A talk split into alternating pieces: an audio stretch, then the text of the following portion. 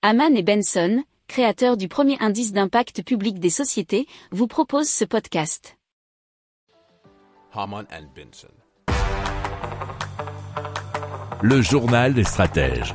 Alors une équipe de chercheurs du laboratoire CIMAP à Caen a développé une solution innovante pour réduire la consommation d'énergie liée à la climatisation.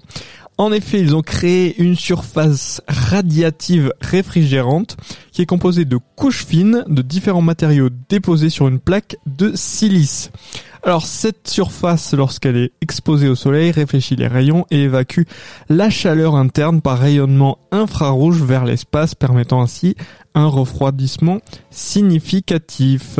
Alors les performances théoriques atteignent une réduction de température de 30 degrés Celsius et les chercheurs travaillent encore à l'amélioration de cette solution. Alors, outre le secteur du bâtiment, cette découverte pourrait également trouver des applications dans le domaine du textile pour la création notamment de vêtements régulant la température. Pour approfondir ces sujets, abonnez-vous à la newsletter de Haman et Benson et écoutez nos autres podcasts que vous retrouverez dans les notes de l'émission ou sur notre site internet.